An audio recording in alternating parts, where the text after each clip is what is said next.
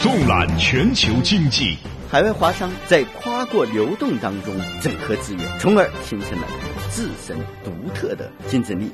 纵深时事焦点，因为你 CPI 上涨，意味着你的货币的购买力下降。纵论热点话题，转变经济发展方式啊，是涉及到我们民族复兴以及五十年、一百年以后，我们还能不能平稳健康的发展？经济纵贯线，进一步解读经济。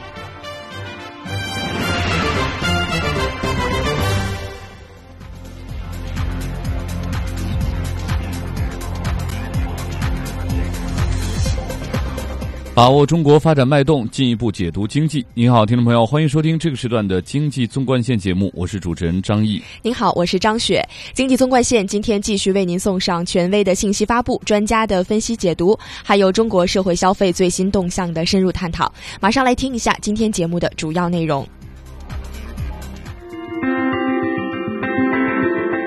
博鳌亚洲论坛二零一四年年会开幕。三千多位各领域嘉宾云集博鳌小镇，六十场正式讨论围绕改革创新、可持续发展三大主线展开，传递亚洲开放、活力、思辨的博鳌声音，为亚洲新未来释放更多积极信息。长期升值的人民币对美元汇率出现报复性回落，在短短三个月，人民币对美元跌到六点二三三幺，近一年低位。累计跌幅近两千个点，美方对人民币跌势发出声音，表示将严肃关切。微软 Windows XP 系统今天退休，两亿中国用户面临木马病毒感染、敏感信息泄露等风险。业内专家表示，应对 XP 后遗症，最一劳永逸的办法就是尽快推出国产操作系统替代 XP，接管中国两亿台 XP 电脑的服务支撑。经济纵贯线与您共同关注。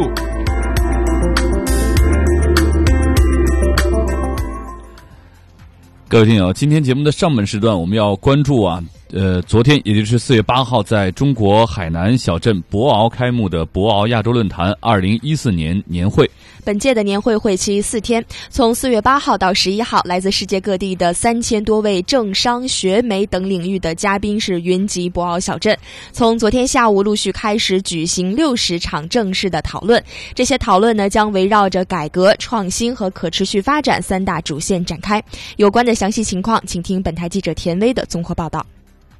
作为亚洲重要的高端对话平台之一，博鳌亚洲论坛二零一四年年会的主题是“亚洲的新未来，寻找和释放新的发展动力”。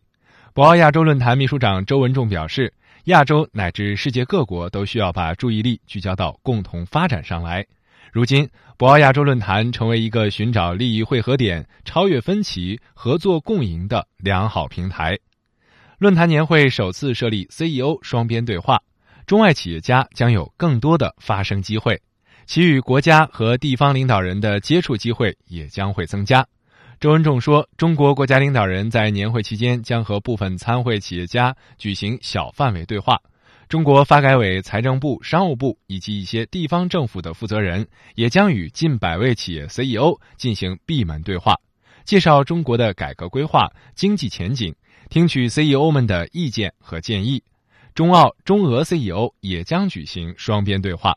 改革成为今年博鳌亚洲论坛年会一些分论坛的热词。亚洲下一轮改革、欧盟改革、改革重塑亚洲和新兴经济体的竞争优势等重要分论坛均涉及改革话题。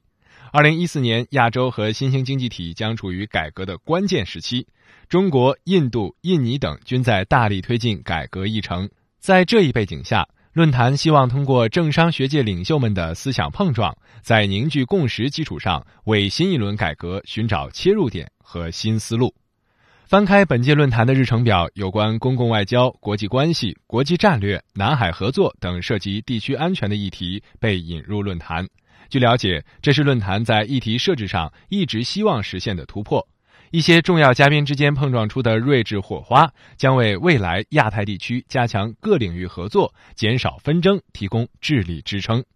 亚洲经济体在经济一体化进程中一直保持极强势头。亚洲国家如何不断推动经济一体化，通过结构性改革寻找新的增长引擎。年会分论坛围绕新兴经济体失速风险以及如何跨越成长陷阱等问题，与会的中外政要、经济学家和企业家将深入探讨。博鳌亚洲论坛首度推出青年观察家项目，这是今年年会的一大特点。往年参加论坛的主要是商业成功人士和资深政界人士，年轻人并不多见。在今年的年会上，论坛将从广泛推荐的人选中确定二十多人，量身定制青年观察家闭门会议、青年领袖圆桌会议等系列活动，将从多方面给予青年精英展示理念和思想碰撞的空间。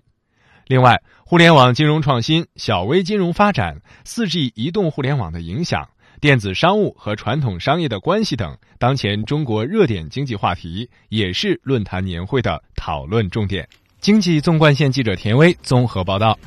好的，非常感谢记者田威的报道。那我们也注意到，无论是传统媒体还是新媒体，昨天博鳌亚洲论坛年会刚一开始啊，可以说一下子就成为了媒体关注的焦点。那刚才我们的记者也介绍了。亚洲的新未来，寻找和释放新的发展动力，是本次博鳌亚洲论坛年会的主题。我们知道，去年的年会主题呢是革新、责任、合作，亚洲寻求共同发展。很明显，今年突出了新未来，甚至可以说突出的是一个字，那就是新。是的，另外呢，各方也非常关注将会于十号上午举行的年会开幕大会，因为中国国务院总理李克强和十多个国家的元首和政府领导人将出席开幕大会，李克强总理还将发表主旨演讲。李克强总理的演讲内容也是引来了各方的猜测。是的。按照此前李总理参加夏季达沃斯论坛时的讲话经验啊，他将不会回避经济政策制定走向以及未来发展战略等热点话题。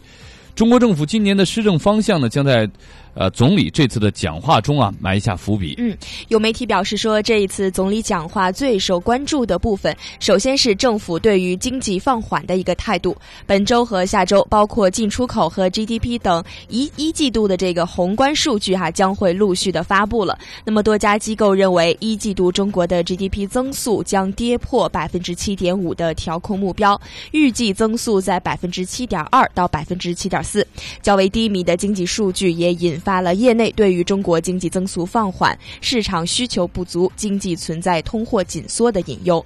中国国务院发展研究中心发展战略和区域经济研究部的副部长刘培林认为，今年一季度增速情况和去年年中的情形类似，但整体情况则有很大的不同。他解释说。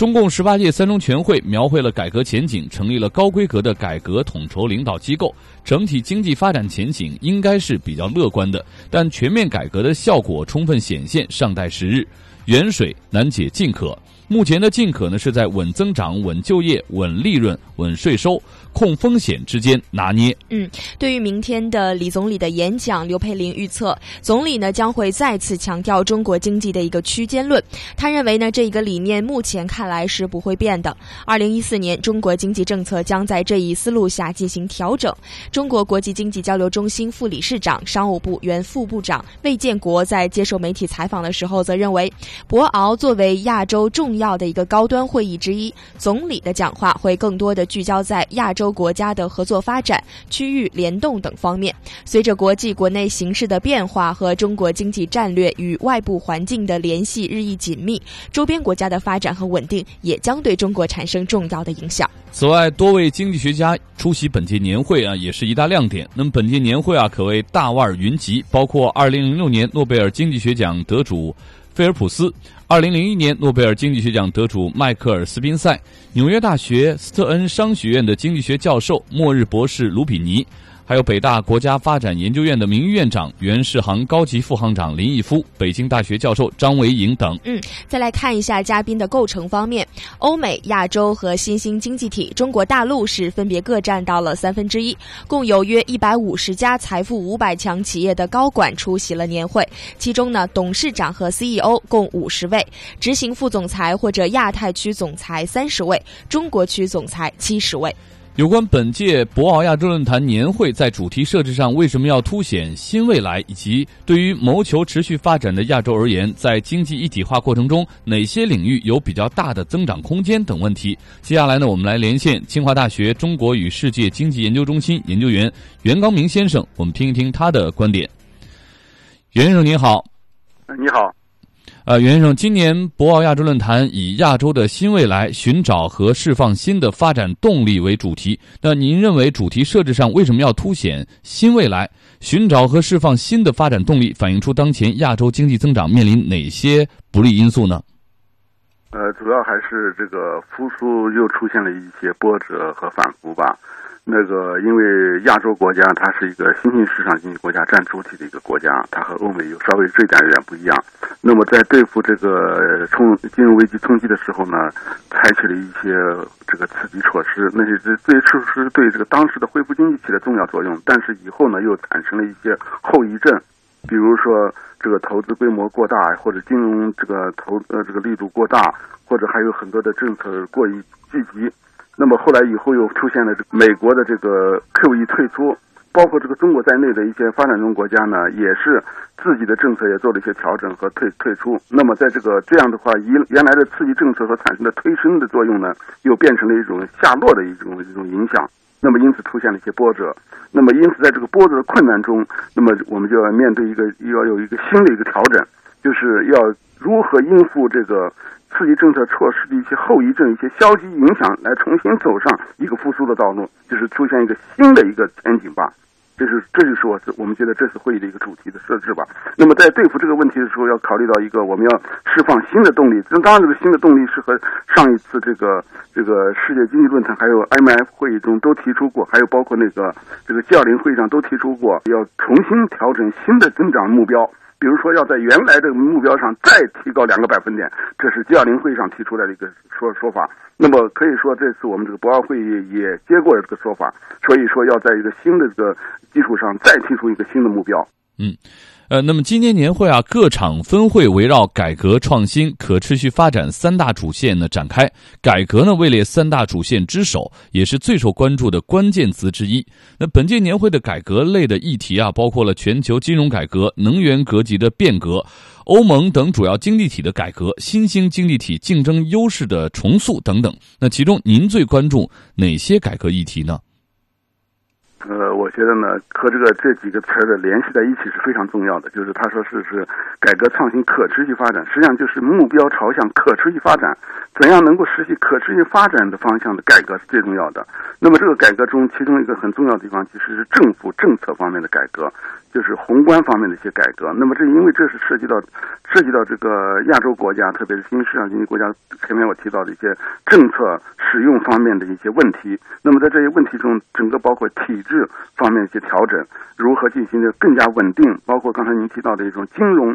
系统、金融体制方面的改革，因为这是吸收这个金融危机冲击之后一些问题，比如说这个过度投机或者监管不足呀，或者是稳定性不够这些方面的改革，我觉得非常的重要，尤其。是这个 IMF 体制也提出了一些改革，如何这创创造一种新的、更加稳定的国际金融体制，包括我们说的区域金融体制，或者是国际方面的协调和合作吧。所以我觉得这个改革是非常重要的吧。还有一些嗯微观方面的改革，比如说企业创新的改革，或者是新兴技术革命的一些改改革，也是非常重要的吧。啊，还有包括一些区域组织方面的一些这个合作协调机制的改革，这些都很重要。嗯，那么中国外交部发言人洪磊在此前举行的记者招待会上说，博鳌亚洲论坛二零一四年年会呢，将就当前国际经济金融形势、亚洲财经合作、基础设施互联互通、区域自贸和多边贸易体制等议题呢展开深入的讨论。同时呢，中方将介绍中国经济当前发展的总体思路和重点举措。那对于谋求持续发展的亚洲而言，在经济一体化过程中，哪些领域有比较大的增长空间呢？您认为？呃，这个和以前稍微要有点调整了，因为在这个刺激经济回升的过程中呢，很多这个新兴市场经济国家，包括中国，主要中国在内了，就是采取了大规模投资的措施。这种措施的确当时也起了作用，但是以后还会产生一些问题，就是投资规模过大或者资金压力过大的问题。那么因此还应该更多的把这个资金使用在民间，呃，更加的多发挥民间和企业的作用，而不是完全过度的依赖政府，这样能够减轻金融的负担或。或者是其他方面的这个运行更加灵活一点，我觉得这方面的创新非常重要。而且这个这个包括整个产业的创新，不光是一些大型基础设施。当然，中国这方面走在走在了前头，和别的国家有点不一样。有的国家他还想再加强基础设施投资呢，但是中国是一个另外一个问题，就是要稍微这方面要调整，要减少一点吧。那么另外一方面，我就是说，在这个这个民间呀，特别是企业还有是居民啊这些这个新兴的消费方面，那个这个产业的发展方面。也要注意和整整个的基础设施投资要配合，然后包括整个提高扩大内需、提高居民收入、提高整个新型消费方面，要要要产生一种新的这个政策的效果吧。这是中国的主主要主要的方向。呃，袁生，您看啊，还有多个海洋话题的设置，成为了论坛的一个新的亮点。那么，论坛日程上出现了南海共赢与合作的创新思路、海上丝绸之路与华商经济等议题。那么，紧扣当下地区发展的主题，呃，对这个变化，呃，我们应该怎么理解呢？啊，这和这个整个这个，我可以说整个社人类社会或者是这个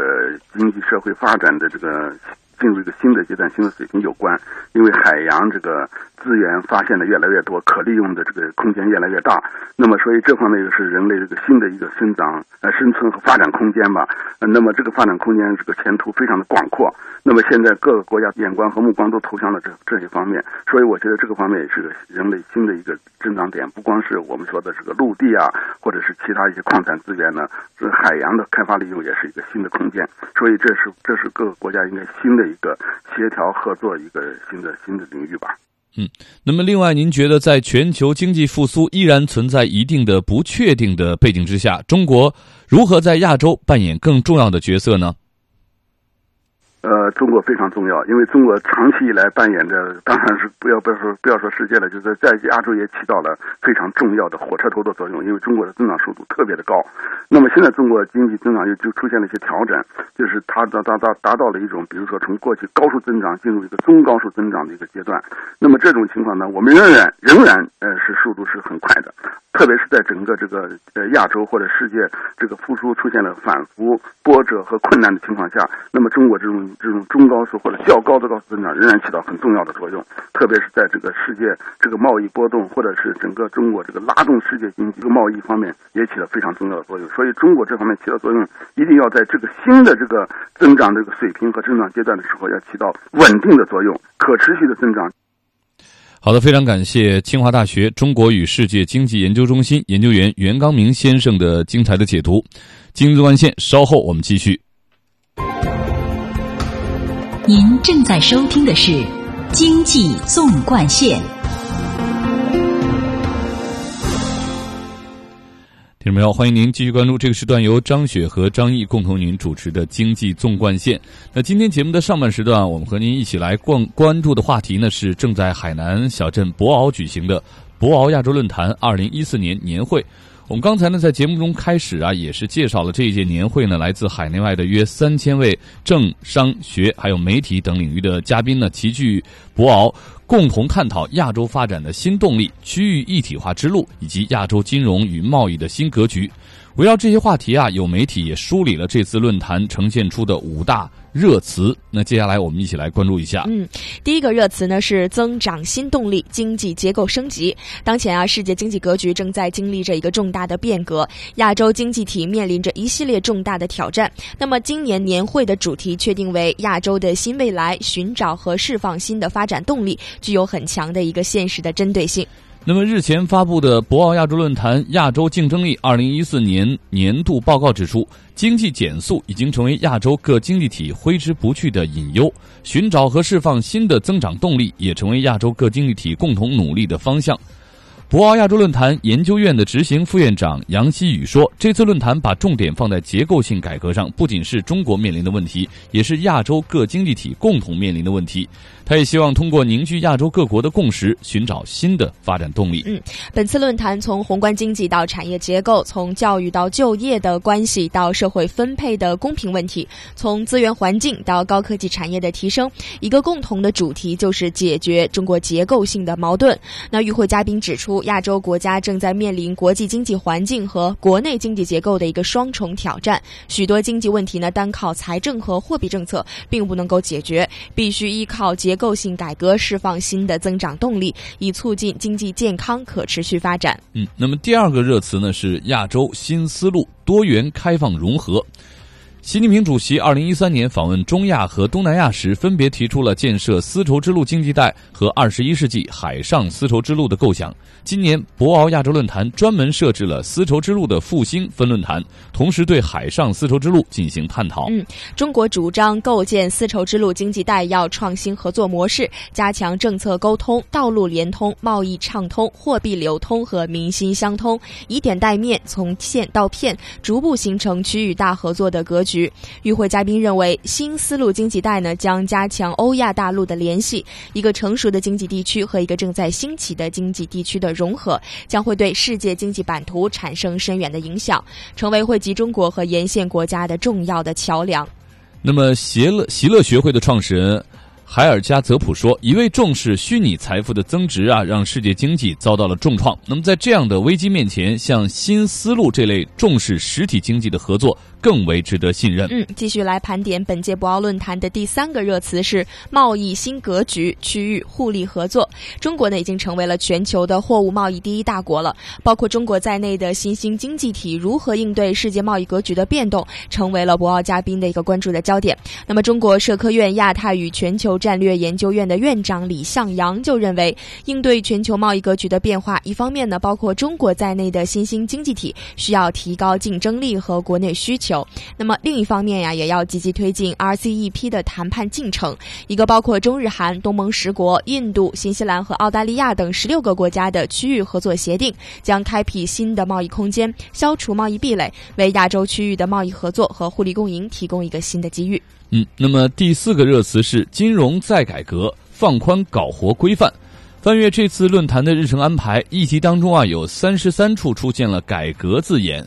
博鳌亚洲论坛研究院的执行副院长杨希宇说：“作为本轮改革中的最大变量，金融体系改革成为这次论坛的焦点。包括中国在内的大部分亚洲国家急需通过不断的改革来实现金融服务的便利化。”博鳌亚洲论坛研究院的执行院长姚望说：“亚洲国家的外贸依存度普遍较高，在对外开放和扩大内需的过程当中，都遇到了金融体系滞后的这个瓶颈。”日前啊，中国方面对金融改革提出了一系列的要求，包括积极稳妥的推进股票发行注册制改革，规范发展债券市场，培育私募市场，推进期货市场建设等等。嗯，可以看到中国的金融政策呢是具有放宽、搞活、规范的一个改革的取向。与会嘉宾认为，放宽呢是符合扩大对外开放的既定格局，能够进一步保证国内外双向投资的稳定增长。那么搞活呢，将会帮助国内的股权期货。或还有基金市场更加的活跃，同时起到拉动内需的一个重要作用，带动经济结构的调整。而规范呢，可以促进金融体系和国际接轨。那么第五个热词是创造新价值，改革信用评级。在本届年会的众多分论坛当中，全球信用评级体系的改革的题目呢，引起了许多与会嘉宾和媒体的关注。大公国际资信评估有限公司董事长关建中指出，现行国际评级体系存在一定的缺陷，主导国际评级体系的评级机构具有鲜明的主权特征，评级标准呢缺乏全球一致性，评级信息难以全球流动，它是单一评级体系，其评级技术和标准呢存在自身难以解决的缺陷等。嗯，那么如何探索国际信用评级体系的一个多元化和平衡性？如何让评级结果更趋近于真实的水平？如何体现新兴发展中国家的利益？评级机构自身呢？如何得到有效的监管呢？这一系列的话题也是成为了论坛讨论的一些热点。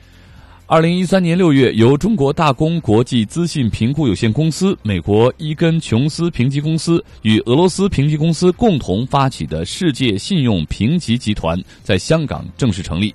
关键中说，让非主权评级机构与主权国际评级机构并存发展，并进行评级风险制衡，是改革国际评级体系的一种选择。嗯，博鳌亚洲论坛研究院执行副院长杨希宇认为，目前呢，国际金融体系和国际资本市场的变化非常快，但是国际信用评级体系呢还没有跟上，比较滞后，所以呢，他也需要中国等国家呢要积极参与国际信用评级体系改革，在设计时应当具有战略眼光和详实的专业知。知识弥补现有体系当中的一些缺陷。好，听众朋友，对于我们的节目和我们的话题，你有什么意见和建议呢？都欢迎和我们一起互动分享。您可以发送邮件到 chan at ci dot com 到 cn，或者拨打语音留言电话八六一零六八八九二零三六参与我们的节目。好，今天的关线，稍后我们继续。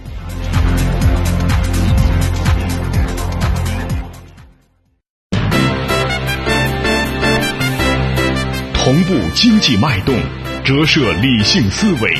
相对的观点，绝对的品质。经济纵贯线，进一步解读经济。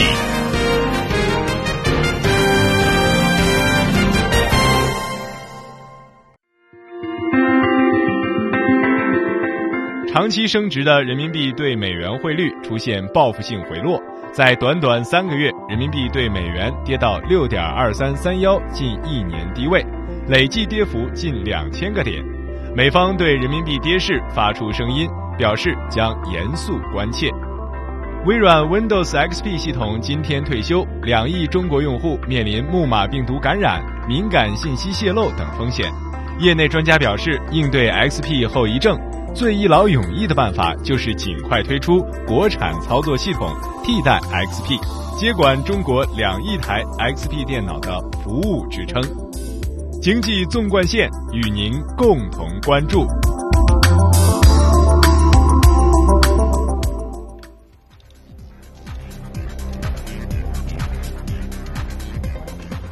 你好，听众朋友，欢迎您继续收听这个时段由张雪和张毅共同为您带来的经济纵贯线。那么上半时段我们关注了。呃，在博鳌举行的博鳌亚洲论坛二零一四年的年会，那么在明天上午啊，我们也将对这个年会的开幕大会啊进行一个现场直播，欢迎您到时候收听。那么对于我们节目的话题啊，您也可以通过上网收听的方式啊给我们留言。您可以啊点登录 triple w dot chinese radio dot cn 在线收听我们的节目，并且在网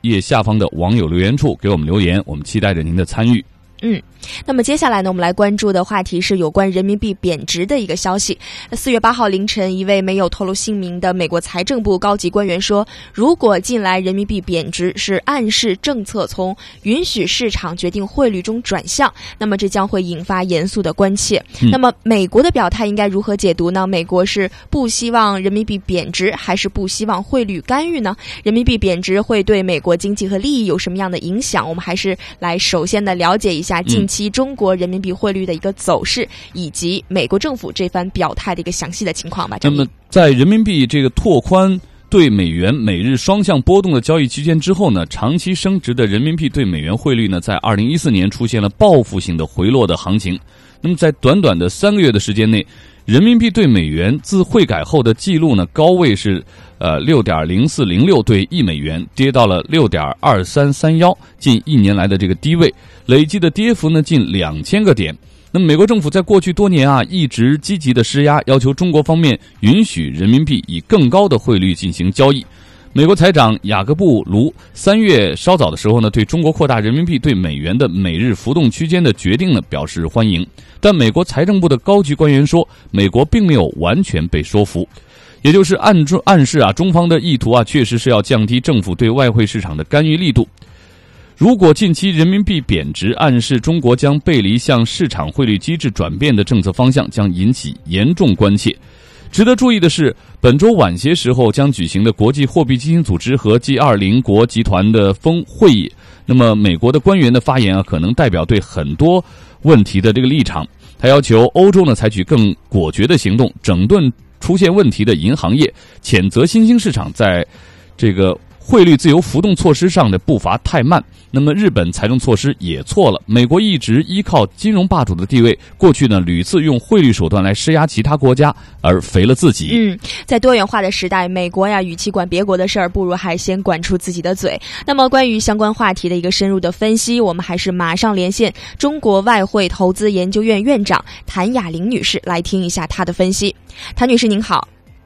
哎，你好，主持人。嗯，谭女士，美国财政部高级官员说，更大的人民币汇率交易区间呢，是在人民币价值下跌之后做出的一个决定。那么实际上啊，和中国在外汇市场上实施了相当大规模干预是吻合的。那美国方面呢，不希望中国政府采取这类做法。您觉得这样的表述应该如何解读？美国呢，它是不希望人民币贬值呢，还是不希望汇率干预呢？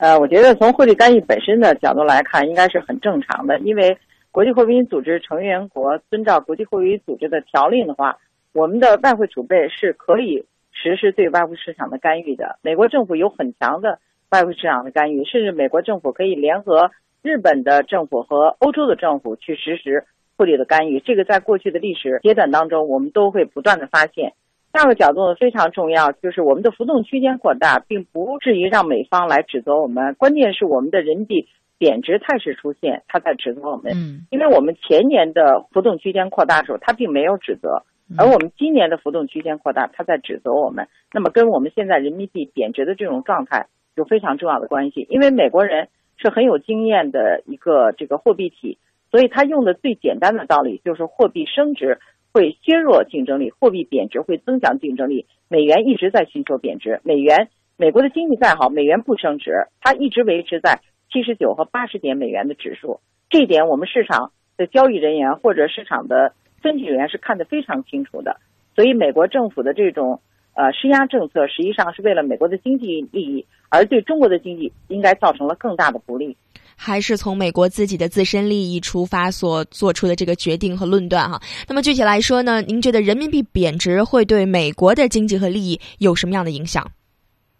呃，因为我们的货币贬值的过程当中，可能我们这个外贸出口企业的竞争力会增强。那么伴随着我们的货币不断贬值的话，可能我们市场的这种投机和投资套利的这种情绪会逐渐的消失。那这样的话呢，可能对我们经济本身的良性。尤其我们国家经济结构的这种调整，应该是非常有利的。但是作为美方来讲，他并不希望这样的市场能够稳定，能够有未来潜在的这种增长力。如果有了这样的一些趋势出现的话，对美国的经济或者美元汇率本身就是一种挑战。所以他要做到他的利益最大化，别人的这个利益最小化。我觉得。这是美国货币政策的初衷。嗯，谭女士啊，其实我们现在留意一下，觉得美国现在发话的这个时点还有些微妙，因为呢，在本周晚些时候将会举行国际货币基金组织和 G 二零国集团会议。那美国呢，可能会在 G 二零会议上对欧洲施压，要求欧洲采取更加果决的行动，整顿出现问题的欧洲的银行业。他还谴责新兴市场在采行汇率自由浮动的这个措施上的步伐太慢。那您觉得这是不是美？美国要出手施压的一个前奏呢？美国现在真的有能力影响各国的经济决策，还是说他这次只是说说而已？谭女士，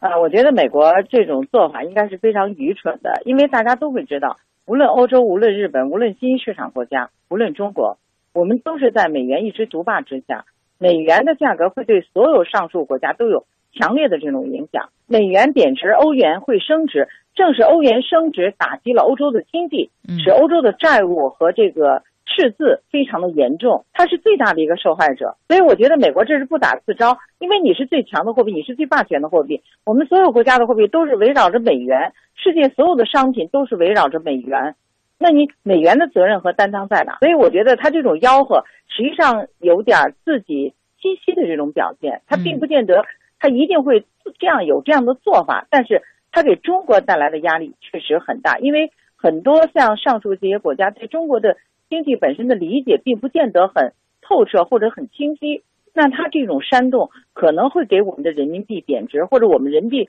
汇率的自主性带来很大的压力，这对中国经济是不公平的。我想，国际货币组织作为一个多边机构，应该公平的处理这样的舆论导向，来给中国一个平等和自由选择汇率走向的这个机会和它的。条件。那在人民币扩宽对美元每日的双向波动的一个交易区间之后啊，长期升值的人民币对美元汇率现在出现了一个大幅回落的一个行情。在短短三个月的时间里呢，我们看到人民币对美元是累计跌幅将近两千个点。那您觉得这种下跌它背后的原因在哪里？呃，我觉得它原因本身还是在我们内部自身的这种比较清晰，或者对市场考量做出的一种决断。我觉得这个是我们自主汇率的一种意识的这种发现，或者一种新的这个开始。因为我们觉得我们的汇率不断的升值，并没有给中国的经济带来好处，反而给我们带来了更大的压力。而且我们持续八九年的这种升值，我们的外贸企业受伤最重，因为外贸过去叫第一驾马车，现在叫第三驾马车。嗯，美国人也很重意重视贸易的问题，那我们中国作为一个发展中国家，更应该重视贸易问题。所以我觉得。从这个角度去看的话，我们央行做出了这种政策性的引导，甚至做了政策性的这种选择，它是出于我们国家经济实际状况的一种需要，汇率采取的一种措施。我觉得美方应该理解我们这种做法，因为我们毕竟是发展中国家，我们的货币并没有自由化。美国的经济是市场化程度很高，全球化程度很高，而且它是一个自由货币，更重要的，它是一个主导。霸权货币，所以它应该给别人一些容忍度，让别人有机会去发展自己的经济。这对美国经济而言，对世界经济而言都是非常有利的。但是我觉得美国太霸道了，愿意指手画脚他国的事情，而没有做好自己的事情。美元，美国经济如此之好，应该有担当，这样对世界经济是公平的。那您觉得人民币贬值和现在美国的 QE 退出、美元升值有着什么样的一个关系呢？我觉得人民币贬值和美元升值，它本身并没有直接的关系，但是在市场信心和心理非常强烈的这种状态下，伴随着流动性过剩这个关键要素，它会发生一些跟过去的时期不太一样的一种规律或者一种态势。所以美元在不断贬值后，人民币也出现了贬值。那么过去我们的认识是美元贬值，人民币会升值，这种惯性被打破以后，那么对我们的政策考验，对我们市场判断带来的。难度应该是进一步的加大了，而本身投机套利是市场当前最时髦而且最热衷的一种东西，这样对发展中国家、对市场不够成熟的国家的冲击力很大，所以我觉得我们央行做出这样的举措是保护我们的经济安全。也是保护世界经济的稳定。嗯，好的，非常感谢中国外汇投资研究院院长谭雅玲女士的分析。我们接下来再来了解一下中国央行在近期人民币的汇率方面有什么样的一个表态啊？在上个月呢，中国央行副行长易纲表示，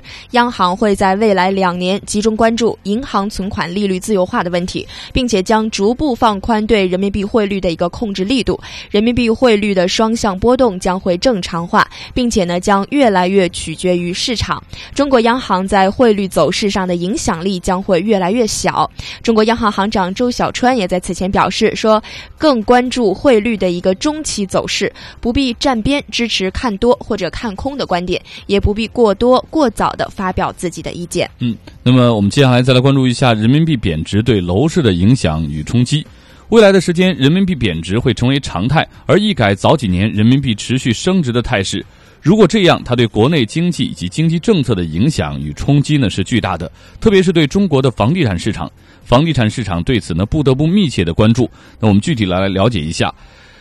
中国社科院原金融研究所的金融发展室主任、著名经济学者易宪荣啊，他有这样一个观点，他认为人民币贬值呢将改变人民币持有上涨和。这个预期，而投资者对人民币持续上涨的预期的逆转啊，对国内房地产市场呢将产生重大的影响。因为人民币的贬值啊，不仅会导致早些时候从海外涌入国内的资金流出中国，或者是不敢由再轻易的进入这个中国市场，也会导致。中国住房资产的这个价格下跌，而让投资者逐渐放弃这些价格过高的资产。那么在这种情况下，住房市场最先出现的情况呢，就是住房销售全面的快速下跌，甚至于迫使一些房地产开发商降价出售。那么更为重要的是，人民币贬值不仅可能让早些时候进入国内住房市场的资金逐渐退出住房市场，而且呢，也可能让国内房地产企业早些时候从海外融资成本呢迅速上升。住房市场出现的周期性调整受到影响与冲击最大的国内金融体系及银行体系。这个时候呢，随着住房资本价格的下跌，住房和土地作为抵押品的价值呢也全面下跌，银行呢就可能全面的收紧对房地产业的信贷，从而导致住房市场的资金更是紧张。那么房地产企业面对资金断裂的风险会更高。那么。专家也认为啊，人民币贬值会让国内房地产市场的调整呢进一块加快的啊步伐加快，风险呢也会进一步的上升。好的，经济纵贯线，我们这一话题呢就暂时告一段落，稍事休息一下，我们来关注微软 XP 系统的即将退休。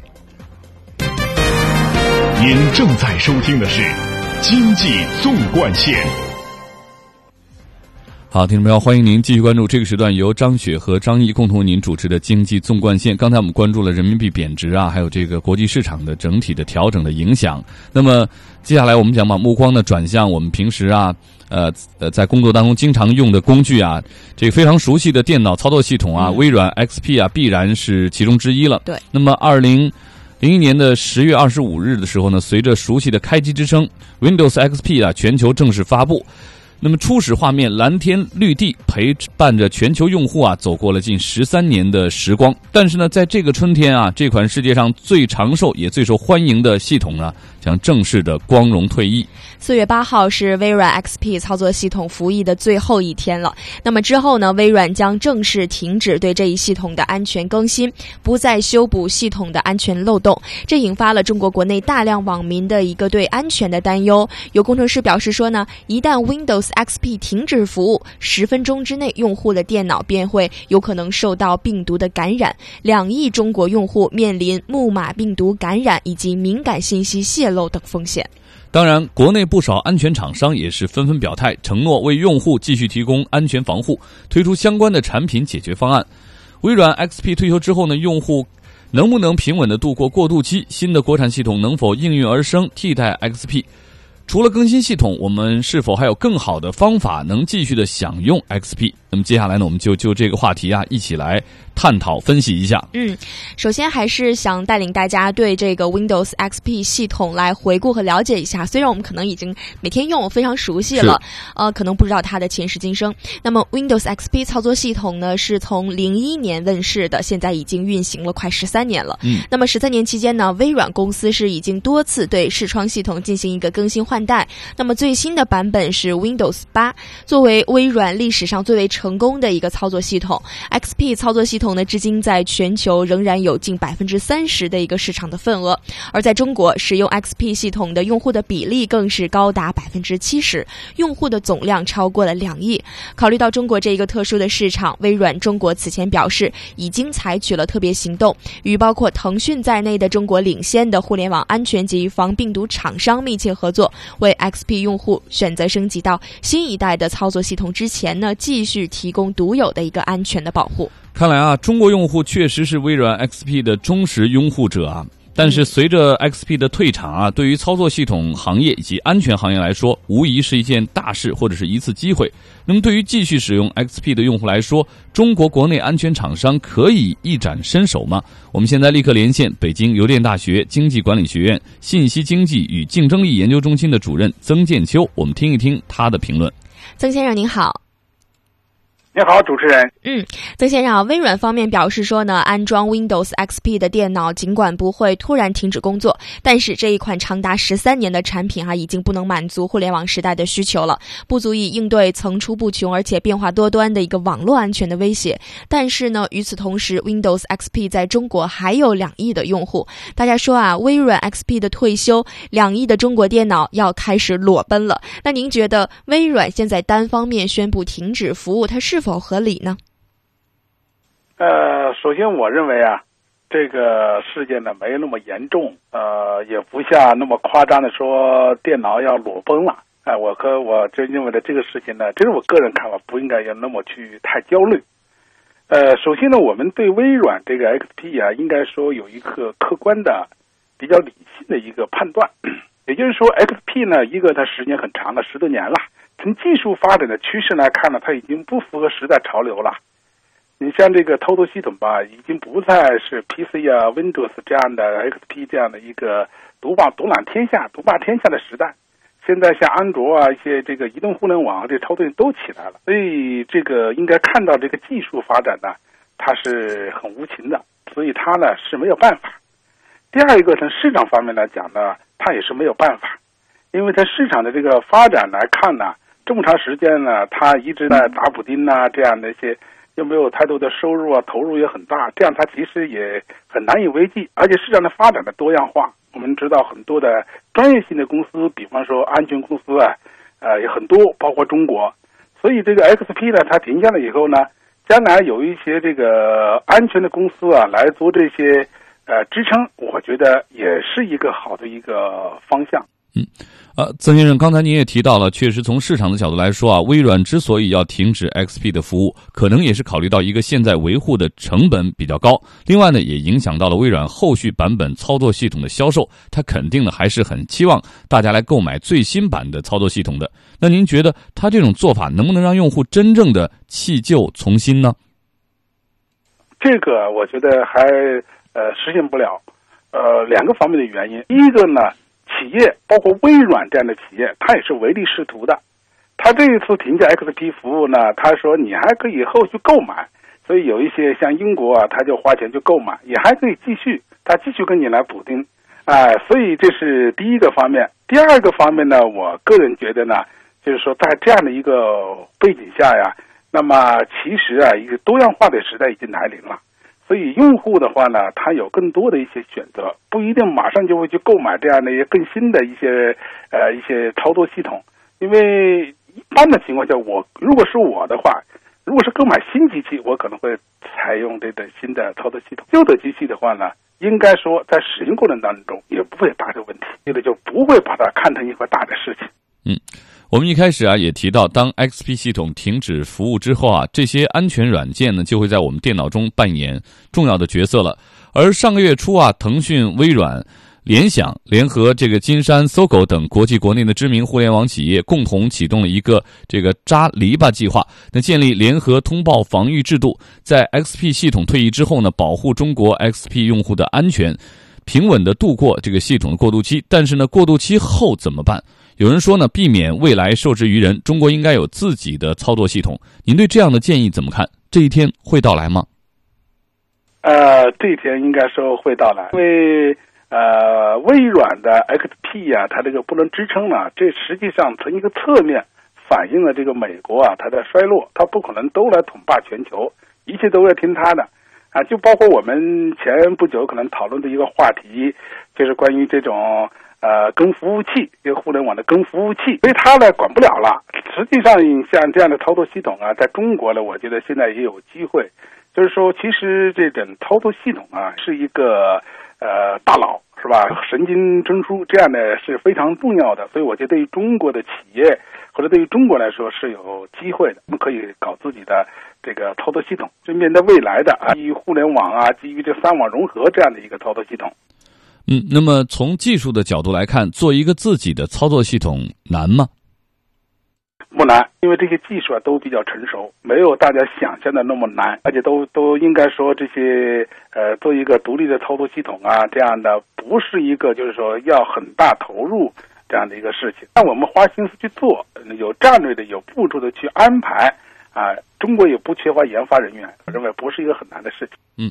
好的，非常感谢北京邮电大学经济管理学院信息经济与竞争力研究中心主任曾建秋先生的分析和评论。其实啊，对于一个软件啊，最重要的还是如何让用户满意。对，我想起一句广告词啊，说“大家好才是真的好”，是要做出让大家都觉得好用，并且愿意主动去更换、去安装的这样一个操作系统哈。对我们刚才也一直强调啊，中国国内的安全厂商都在摩拳擦掌，打算一展身手，为继续使用 XP 的用户呢设计安全软件。但是呢，跟据的呃，我们的了解啊，在四月五号举办的 XP 挑战平台比赛当中啊，尽管比赛结果存在争议，但是多款安全软件呢被攻破却是事实。嗯，对于安全软件的设计，其实应该充分考虑到有价值的用户群。其实呢，很多选择继续使用 XP 的用户啊，对安全并不敏感，而且呢，等他们系统升级之后，也未必会继续使用同款的安全软件。而目前呢，最具经济价值的还是政商市场，因为啊，很多政府机关。和企业还在大量的使用 XP 系统，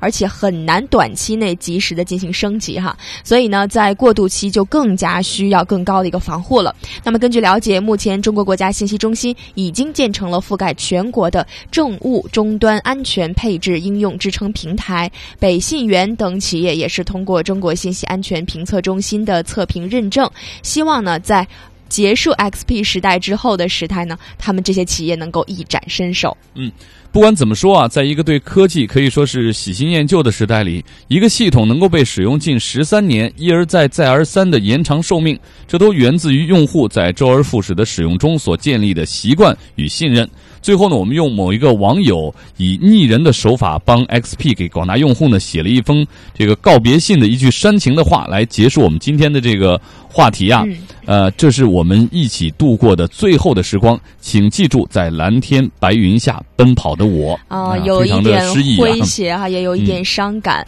呃，今天一个小时的节目马上就要结束了，我们聊了很多话题啊。首先关注了博鳌论坛正在进展的一个情况，那么接下来又聊了关于人民币贬值，美美国的一系列的表态有何意义？最后我们又关注了即将告别大家的 Windows XP 系统。那么各位听友，如果您对于我们的节目有任何的建议和想法，法都欢迎您和我们一起互动。您可以发送邮件到 china at ci dot com 到 cn，或者呢，您可以拨打我们的二十四小时的一个语音录音电话八六幺零六八八九二零三六。同时啊，您也可以通过在线的方式啊收听我们的节目。我们的网址是 triple w dot chinese radio dot cn triple w dot chinese radio dot cn。在线收听我们节目，同时在网页下方的网友留言处给我们留言，并且参与到我们的节目中来。那么，另外也给大家做出一个预告，明天，啊早晨的北京时间十点整呢，我们将现场直播博鳌亚洲论坛二零一四年年会的开幕式的。盛况，我们也欢迎您呢通过 email 的方式啊和我们一起来互动分享。京津关线期待您的参与。对，如果您对这个话题有任何的建议和想法，都欢迎给我们留言。因为明天呢，我们将会请到发改委宏观经济研究院的相关的领导和专家来做客我们的直播间，与您共同的探讨这次博鳌论坛的相关话题。嗯，好，听众朋友，以上的节目言论仅代表采访嘉宾个人观点，与本台立场无关。非常感谢朋友们对我们节目的支持。明天同一时间，经济纵贯线，我们再会。再会。